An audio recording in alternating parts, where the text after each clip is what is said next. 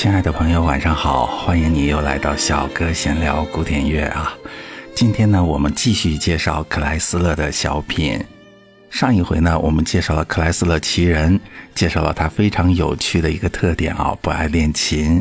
那么这回呢，我们要介绍他的一个曲目。这个曲目呢，和我们中国非常非常的有关系啊。克莱斯勒呢，他对中国的民间音乐有着特别浓厚的兴趣。他有一段时间啊，在美国西部的城市旧金山旅行，在那里呢，他欣赏过当地的中国移民啊表演的中国的一些民间的音乐。克莱斯呢就有感于中国艺人的演奏啊，觉得非常的棒，于是呢，他选用了中国的花鼓的前奏。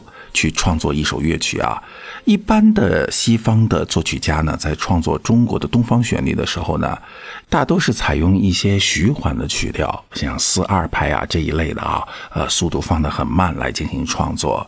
但是呢，克莱斯勒是一改常态，在中国花鼓这样一个东方风格的小品曲里面啊，他采用了一种非常急速的、非常华丽的一种旋律，用很快速的节奏进行了开篇。在开始和结尾的时候，都展现了音乐的灵动性、活泼性和跳跃性啊！在这首曲子的中间部分呢，它依然是发扬了自己啊非常抒情的西方式音乐的段落，然后把它作为一个桥接，作为开头和结尾中国的快速的民间音乐的一个桥接。所以整首曲子我们听起来呢，真的是叫中西合璧，融为一体。好，我们下面呢就先来欣赏一下这首。中国花鼓。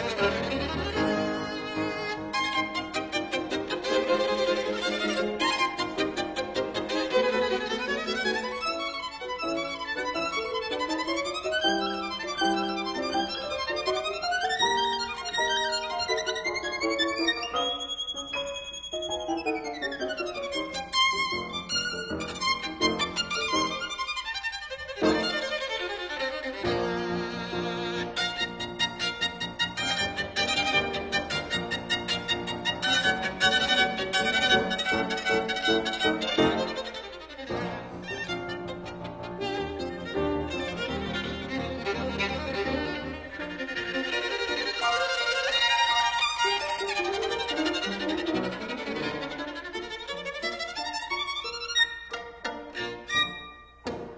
非常非常熟悉的我们家乡的音乐啊，在一个西方音乐家的手中，用小提琴这样一个乐器表达出来。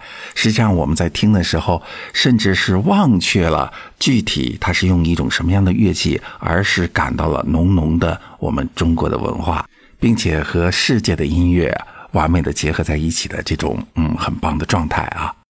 克莱斯勒呢，曾经在一九二三年访问过中国，并且在上海，呃，这些大城市啊，举办了个人的演奏会。他可以算是第一位在中国举办个人音乐会的世界级的音乐家，所以他和我们中国有着相当好的渊源。也可以说，音乐是。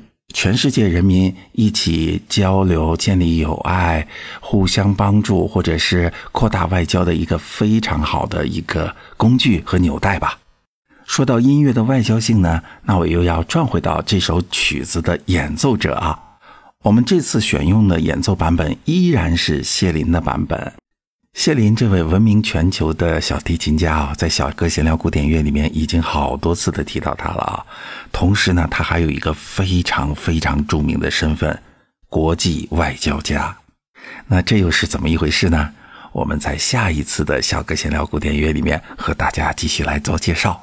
同时呢，也会给大家带来呢啊非常悦耳和动听的由他来演奏的其他的乐曲。好，今天晚上的闲聊古典乐就到此结束啊！谢谢朋友你的光临，再见。